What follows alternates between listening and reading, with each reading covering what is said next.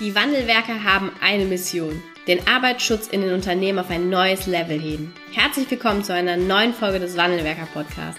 Den ersten deutschen Arbeitsschutz-Podcast für ganzheitliche und innovative Ideen für den Arbeitsschutz. Heutzutage können Informationen schnell gegoogelt werden. Experten, die mit neuen Strategien und Methoden Arbeitsunfälle nachhaltig reduzieren, sind gefragter denn je. Die Wandelwerker zeigen Geschäftsführern, Sicherheitsingenieuren und Fachkräften für Arbeitssicherheit Schritt für Schritt, wie genau das funktioniert und wie damit den stagnierenden Unfallzahlen ein Ende gesetzt wird. Es gibt keinen Grund, länger zu warten. Jetzt ist der Zeitpunkt, um Arbeitsunfälle zu reduzieren. Hallo und herzlich willkommen zu einer neuen Podcast-Folge im Wandelwerker-Podcast. Ich begrüße heute wieder einen tollen neuen Gast im Interview. Herzlich willkommen, Matthias Klange. Hallo. Ja, vielen Dank, dass ich hier sein darf.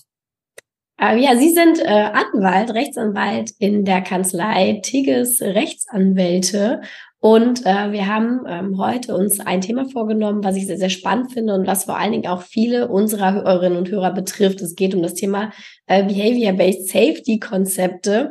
Ähm, und was das natürlich auch, ich sag mal, für Konsequenzen für den Arbeitgeber haben kann und wo vielleicht auch Persönlichkeitsrechte des Arbeitnehmers gewahrt werden dürfen.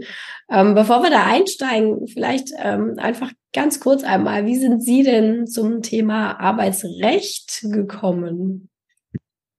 Ja, das war tatsächlich ein langer Weg. Also klar, Studium und so weiter. Nein, ich bin ursprünglich ähm, äh, war ich im Studium und auch kurz danach auf das Strafrecht ausgerichtet, auf das klassische Strafrecht und war zuerst Strafverteidiger und dann auch eine Zeit lang Staatsanwalt. Ähm, bin aber freiwillig aus dem Staatsdienst wieder ausgeschieden, weil ja mir das nicht gefallen hat, Leute anzuklagen und in der Behörde zu arbeiten. Bin dann wieder zurück in den Anwaltsberuf und dann hat sich aber mein mein, mein Tätigkeitsschwerpunkt so ein bisschen verlagert. Das heißt, ich bin dann über das Arbeitsstrafrecht gekommen und ähm, dann auch ins Arbeitsrecht hinein. Und dann war natürlich so diese, diese Schnittstelle äh, ja, zwischen den beiden Themen mit der Arbeitssicherheit eigentlich ziemlich naheliegend. Und äh, mache das jetzt seit ungefähr 15 Jahren und äh, habe da mhm. großen Spaß dran. Ist das, äh, macht das mehr Spaß als Strafrecht? Und wenn ja, warum?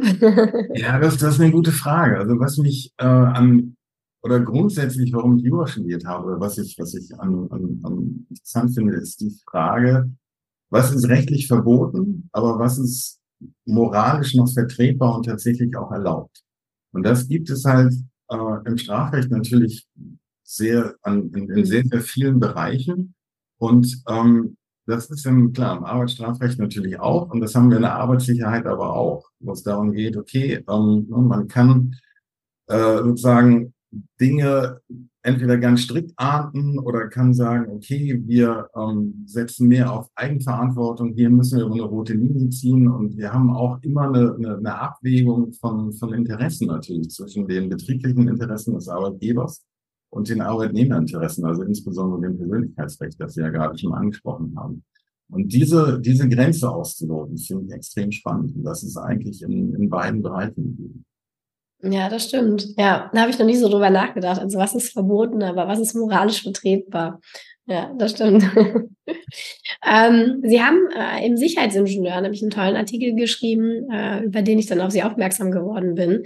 Und zwar ähm, über das Thema Behavior-Based Safety Konzepte. Und zwar der Behavior-Based Safety ähm, wird ja in den meisten Unternehmen so gelebt, dass irgendeine Art der Beobachtung stattfindet entweder eine visuelle Beobachtung unter Kollegen oder Führungskräften, Führungskräfte beobachten Mitarbeiter ähm, oder auch Mitarbeiter beobachten sich untereinander.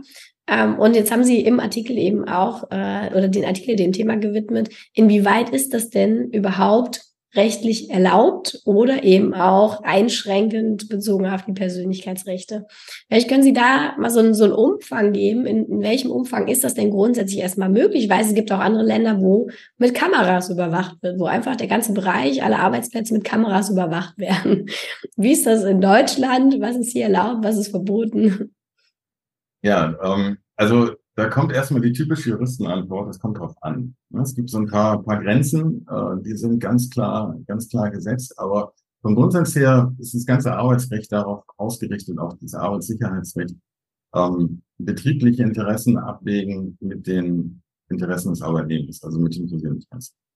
Und natürlich ähm, hat jeder Arbeitnehmer und jede Arbeitnehmerin auch äh, an Anspruch, dass ihr persönlich oder sein Persönlichkeitsrecht geschützt wird, auch äh, während der, der Arbeit und auch im Arbeitsverhältnis. Also nur weil ich bei irgendjemandem in Lohn und Brot stehe, heißt das nicht automatisch, dass ich auf meine, meine Persönlichkeitsrechte verzichten muss. Die mhm.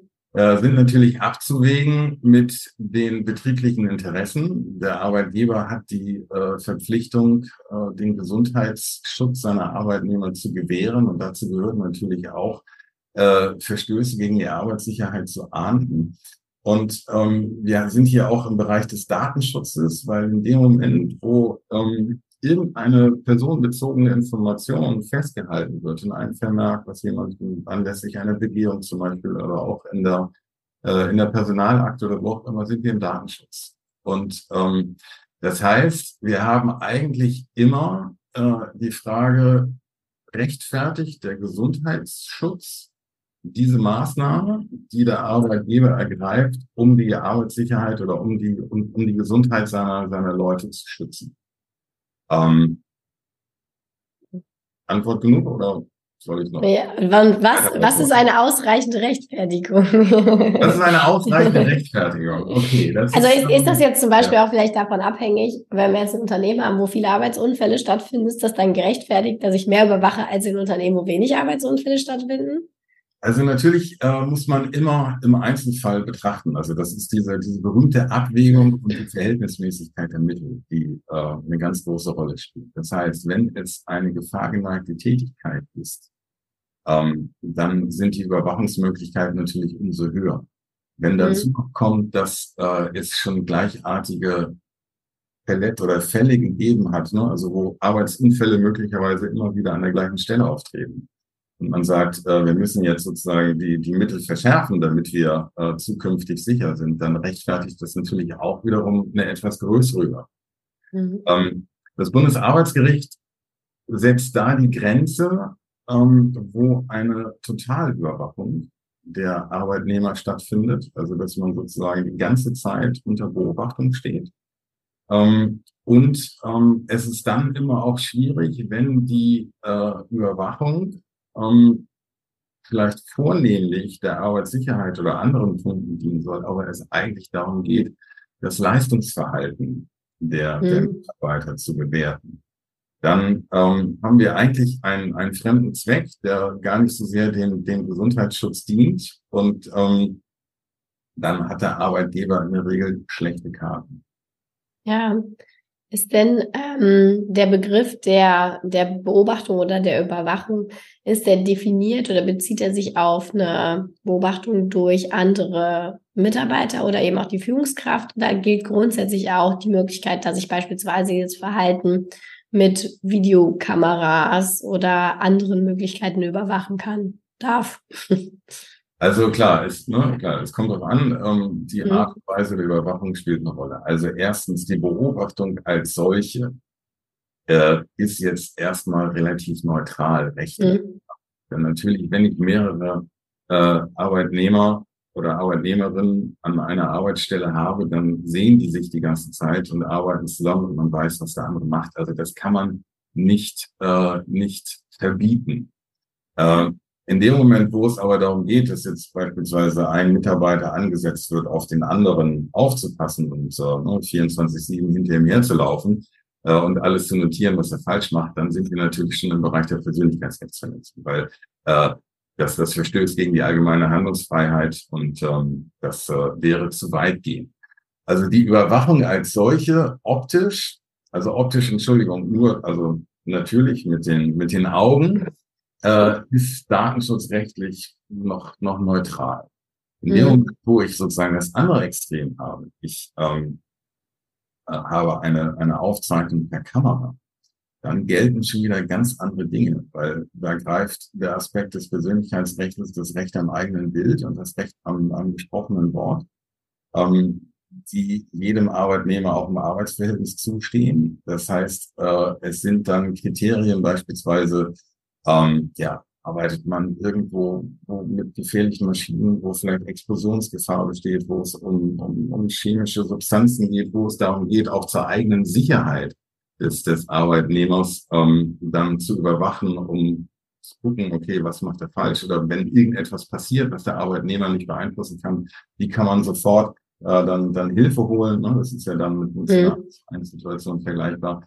Dann spielen da Punkte rein, wie äh, werden die äh, sozusagen wird es nur eins zu eins gefilmt, jetzt von der Überwachung vor Ort zur Sicherheit des Arbeitnehmers oder wird es aufgezeichnet und irgendwo gespeichert, kann man da zum späteren Zeitpunkt noch darauf äh, zugreifen oder nicht. Das ist auch aus datenschutzrechtlicher Sicht ein ganz, ganz großes Thema. Dann ähm, ist auch die Frage, äh, wo findet die, die, die Überwachung statt? Also ist das in einem Bereich, der auch öffentlich zugänglich ist, vielleicht in, in einer Versicherung oder, oder einer Bank oder dergleichen? Oder äh, sind es irgendwie die Räume im Backoffice?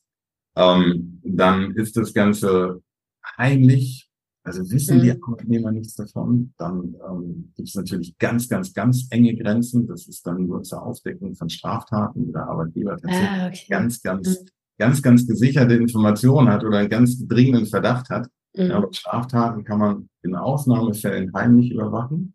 Ansonsten ah, grundsätzlich ja. nicht. Ne? Das, das ist vermutlich so der einzige, wirklich der einzige Fall, ne? Das ist der einzige Fall. Und ansonsten grundsätzlich immer offen und dann auch immer überlegen, okay, worum, worum geht's mir denn? Will ich wirklich ähm, die, die, die Arbeitnehmer rundum überwachen oder kann ich den gleichen Zweck gerade bei dem, bei dem IWS äh, kann ich das auch damit erreichen, dass ich einfach nur stichprobenartig das mache, dass ich vielleicht ab und zu mal äh, laufen lasse oder ähm, lösche ich das sofort wieder, kann ich die Gesichter in irgendeiner Form verpixeln oder so. Das sind ähm, mhm. das sind Dinge, die da die da reinspielen.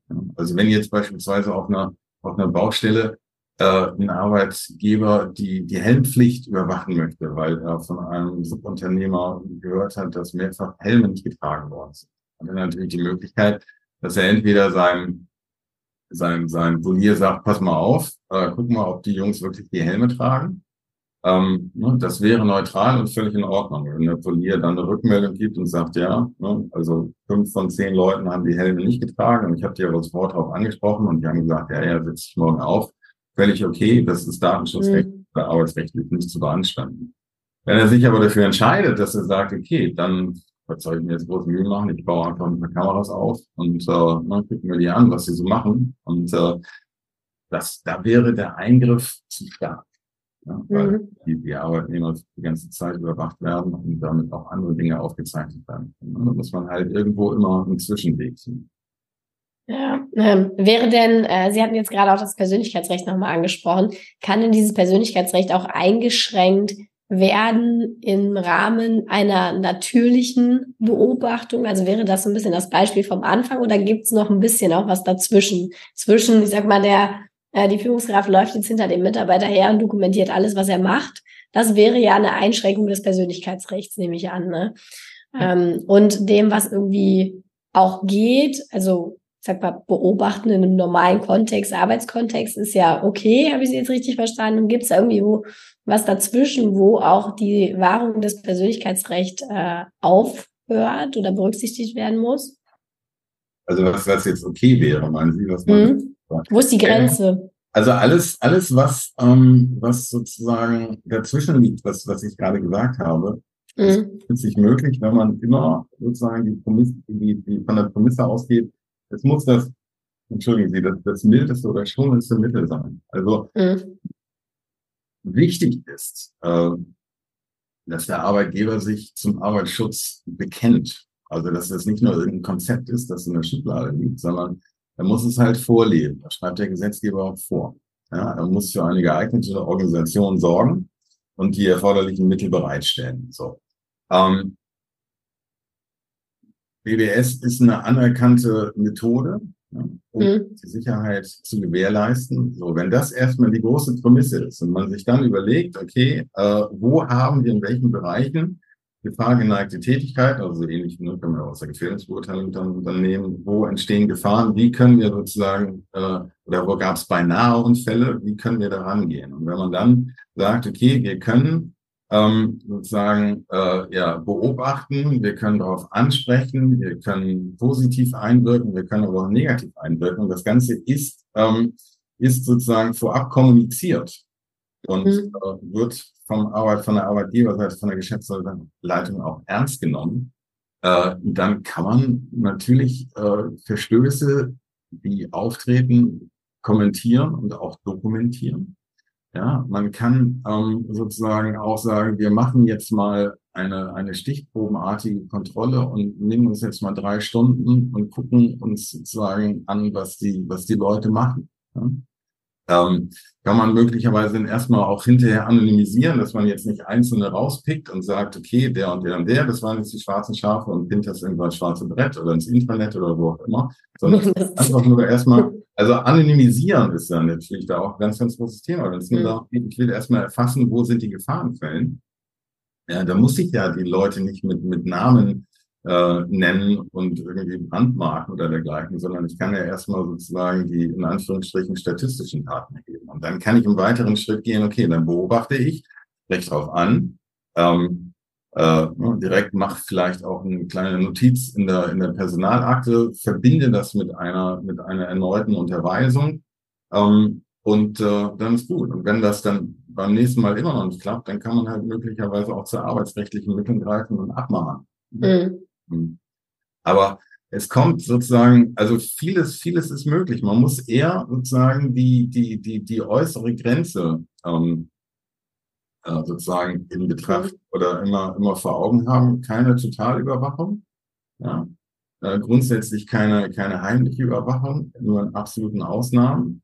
Und ähm, ja, bei Kameraüberwachung vorsichtig und akustische Überwachung, gut, das bringt dann auch nichts, aber ne, weil das recht angesprochene Wort ist halt sozusagen noch, noch stärker geschützt als das Recht eigenen Bild. Echt? Okay, das wusste ich auch gar nicht.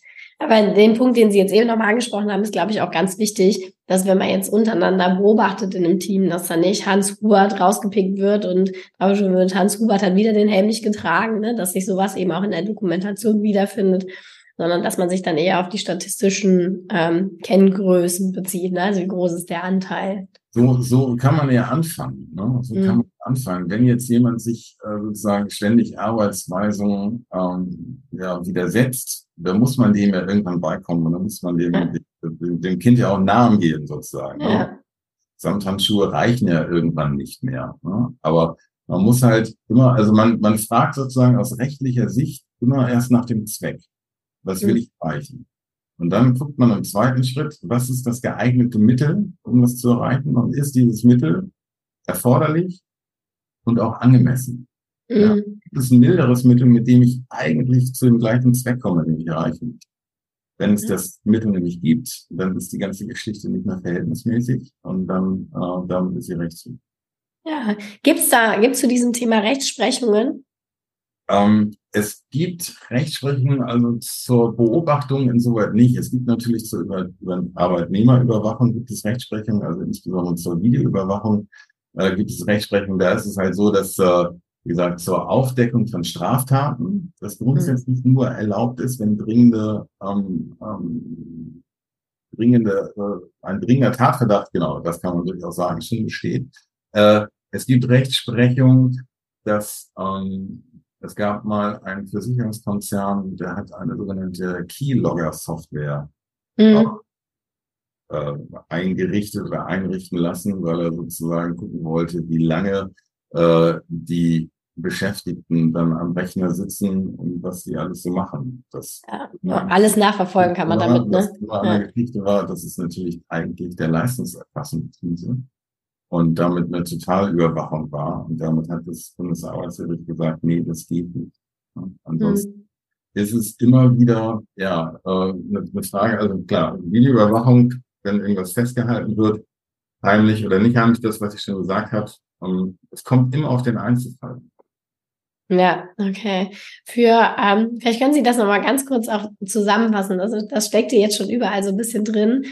Ähm, was ist denn ähm, für die Unternehmen, die sich jetzt auch mit der BBS-Einführung beschäftigen, was sind denn so aus Ihrer Sicht die wichtigen Punkte, die es einfach da zu beachten gilt? Gerade auch in der Kommunikation Richtung Führungskräfte, Richtung Mitarbeiter, um da auch als Arbeitgeber rechtlich ja, sauber zu sein. Ja.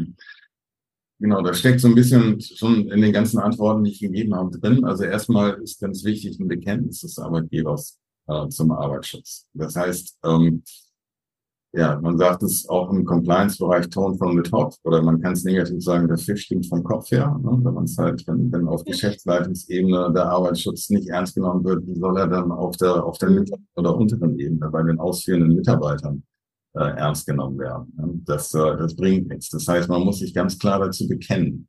Man muss äh, ein Konzept erstellen, wo will ich hin, welche, äh, wo sehen wir die, die, die Schwierigkeiten, wie können wir denen begegnen. Ähm, dann sollte man sich natürlich äh, einen Datenschutzbeauftragten mit mhm. holen und äh, klar, eine Fachkraft für Arbeitssicherheit, denke ich mal sowieso. Ja, um das, äh, um die notwendigen Maßnahmen natürlich auch, auch arbeitsschutzrechtlich bewerten zu können.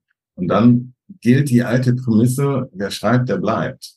Denn ähm, wenn das Ganze jetzt irgendwann mal möglicherweise beim Landesdatenschutzbeauftragten landet oder vielleicht auch beim Arbeitsgericht. Und man kann dann aber präsentieren und sagt, okay, wir haben uns die und die Gedanken gemacht und wir haben zwischen den einzelnen Mitteln abgewogen. Können wir nur eine Beobachtung machen? Das mhm. reicht möglicherweise nicht aus, weil die, die, die Tätigkeit zu gefährlich ist.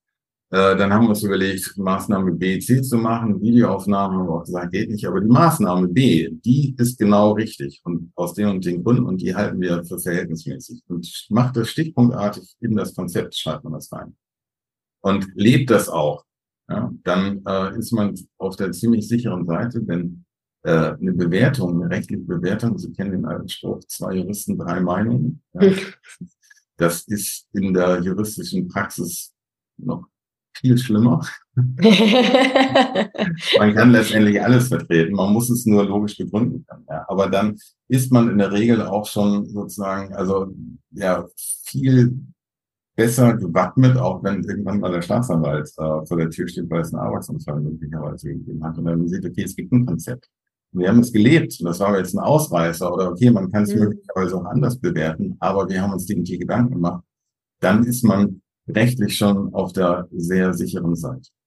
Ja, okay. Na super. Ich glaube, das ähm, bringt immer so ein bisschen Licht ins Dunkle, gerade auch und vor allen Dingen auch die rechtliche Perspektive immer auf das Thema beobachten. Vielen, vielen Dank. Vielen, vielen Dank, dass Sie da waren und ähm, sich vor allen Dingen auch mit diesem Thema auseinandersetzen, weil es ist etwas, was, glaube ich, schon auch immer mehr ein Thema wird sind noch nicht alle Unternehmen so weit, dass sie sich auch mit Behavior-Based Safety-Konzepten auseinandersetzen. Aber ich glaube, da kommt das ein oder andere in den nächsten paar Jahren noch mit hinzu. Also vielen, vielen Dank. Sehr gern. Dankeschön.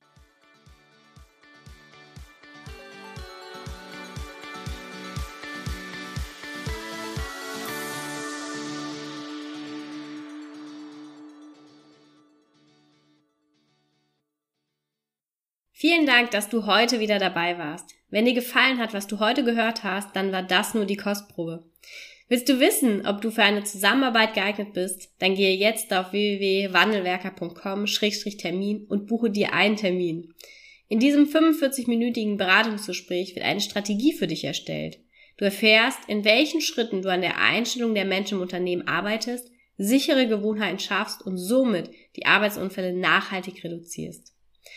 Vergiss eine Sache bitte nicht. Wenn seit Jahren die Unfallzahlen bei dir stagnieren, dann verbessert sich der Zustand nicht von alleine. Du brauchst einen Berater, der dir zeigt, welche Schritte du befolgen sollst und welche lieber nicht. Wenn du wissen willst, ob du für eine Zusammenarbeit geeignet bist, dann sichere dir jetzt unter www.wandelwerker.com-termin deinen persönlichen Termin. Wir haben Geschäftsführern, Sicherheitsingenieuren und Fachkräften für Arbeitssicherheit in Deutschland, Österreich und der Schweiz dabei geholfen, die Sicherheitskultur in deren Unternehmen und bei deren Kunden zu verbessern. Als Kooperationspartner des Verbandes für Sicherheit, Gesundheit und Umweltschutz bei der Arbeit liegt es uns am Herzen, dir das notwendige Handwerkszeug auf dem Weg zur Vision Zero zu zeigen und bei der Umsetzung zu unterstützen.